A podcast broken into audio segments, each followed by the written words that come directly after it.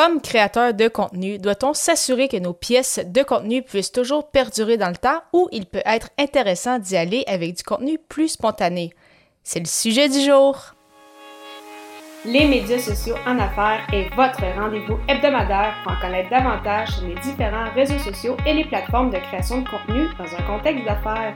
Chaque semaine, je, Amélie Delebel, répondrai à une question thématique qui vous permettra d'appliquer concrètement ces conseils pour votre entreprise. C'est parti!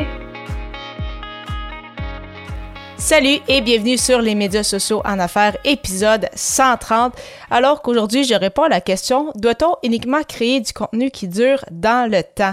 Alors, euh, qu'est-ce qu'on appelle en fait le contenu evergreen? Donc, est-ce qu'on, euh, quand on crée des pièces de contenu, est-ce qu'on doit uniquement penser, c'est ça, au long terme? Donc, est-ce que il faut toujours euh, faire un article de blog, euh, rédiger, euh, en fait, rédiger un article de blog, faire un épisode de podcast ou euh, faire une vidéo en passant au long terme. Et personnellement, c'est ce que je vous, c'est ce que je vous recommande. Donc vraiment, essayer le plus possible, c'est ça, d'y aller avec du contenu qui perdure dans le temps. C'est ce que je recommande aussi à mes clients.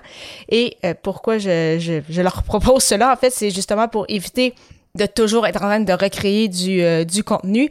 Donc, c'est toujours intéressant quand on fait une vidéo et qui est encore d'actualité quelques années plus tard. Ça nous permet en fait de ne pas avoir à refaire euh, un, justement une pièce de contenu en lien avec ce sujet-là.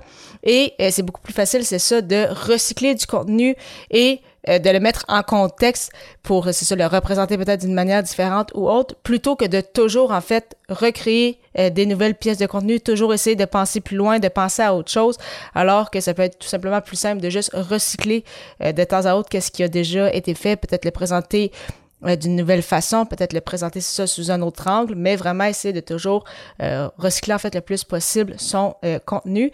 Mais euh, bien évidemment, cela dépend toujours de quelle est votre intention. Donc, euh, oui, euh, le contenu evergreen, le contenu qui perdure dans le temps, c'est super recommandé.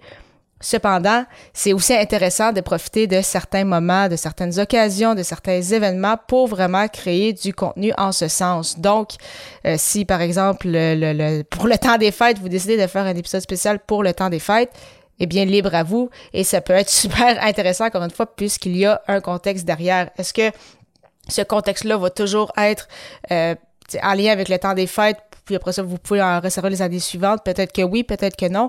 Mais même si de temps à autre, vous créez du contenu qui peut être un peu plus difficilement réutilisé, c'est correct aussi. C'est juste que c'est ça, essayer un peu de, de, de balancer euh, le tout. Donc, si je pense par exemple justement aux publications sur les réseaux sociaux, ce sont en fait des pièces de contenu éphémères. Quand on fait une publication sur Facebook, la durée de vie moyenne est d'environ de 14 heures. Euh, et c'est un peu la même chose pour les publications euh, Instagram ou sur LinkedIn.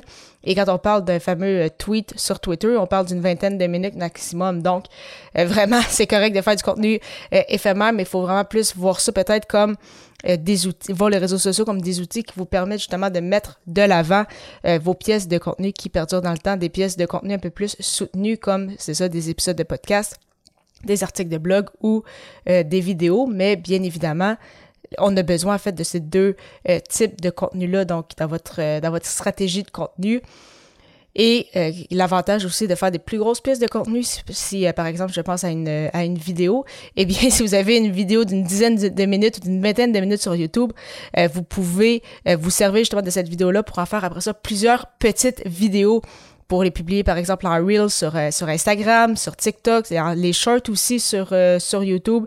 Même chose avec les épisodes de podcast. Vous pouvez prendre quelques extraits de, de quelques secondes, des extraits un peu plus punchés pour justement mettre de l'avant votre épisode en, en ayant toujours en fait un, appel à l'action, en amenant toujours les gens à l'endroit euh, désiré. Avec vos articles de blog, vous pouvez justement prendre un extrait aussi et en faire une publication sur les réseaux sociaux pour par la suite amener les gens pour, pour lire la suite. Donc, euh, puis, euh, c'est correct aussi sur les réseaux sociaux de, bien évidemment, de faire parfois des, euh, des publications avec plus de storytelling pour vraiment créer une connexion aussi avec les gens. Donc, je ne dis pas de ne pas faire de publications sur les réseaux sociaux, mais vraiment, dans votre stratégie de contenu, de toujours essayer d'avoir le plus possible l'intention, c'est ça, de créer du contenu qui va perdurer dans le temps, qui va vous permettre de démontrer votre expertise, de peut-être au final générer euh, des clients, de créer justement une connexion avec les gens qui vont vous lire, vous écouter ou vous, euh, ou vous regarder et vous servez, c'est ça, des publications sur les réseaux sociaux pour mettre un peu de l'avant justement ce, ce contenu-là. Parfois aussi, bien sûr, euh, créer du contenu, c'est ça un peu plus éphémère qui va, euh, vous savez que ça va fonctionner pendant quelques heures, mais sans plus. Mais si euh, pour le moment vous n'avez pas encore dans votre stratégie de contenu de stratégie pour justement créer des pièces de contenu plus sur le long terme, donc vous ne faites que du contenu sur les réseaux sociaux, ce serait peut-être à, regarder parce que, encore une fois, euh, le contenu que vous mettez sur Facebook, LinkedIn, etc. ne vous appartient pas. Alors que sur votre site web, sur votre chaîne YouTube, sur votre podcast, ce contenu-là est à vous et c'est ce que vous voulez. En fait, vous voulez euh, garder le plein contrôle sur votre, euh, sur votre contenu. Donc, bien évidemment, c'est ça. Donc, le contenu evergreen, donc le contenu qui perdure dans le temps, vous en voulez, assurément. Est-ce que ça vous empêche de créer du contenu éphémère? Bien sûr que non mais euh, c'est ça, important d'équilibrer un peu le tout et de préférence avoir beaucoup plus de contenu qui perdure dans le temps plutôt que euh, du contenu euh, que du contenu éphémère et n'oubliez pas que c'est ça ce qui est sur votre site ça vous appartient ce qui est sur les réseaux sociaux ce n'est pas le cas en lien justement avec la création de contenu. Si vous souhaitez lancer un blog ou un podcast, mais vous ne savez pas par où commencer, je vous propose mon guide gratuit, Le pouvoir de la création de contenu, qui vous livrera les premières étapes pour démarrer votre aventure de la création de contenu. Et euh, pour le télécharger, simplement vous rendre au ameliedelabel.com baroblique guide. Au plaisir de vous retrouver pour l'épisode 131, alors que le sujet sera comment un challenge peut vous aider à vous propulser.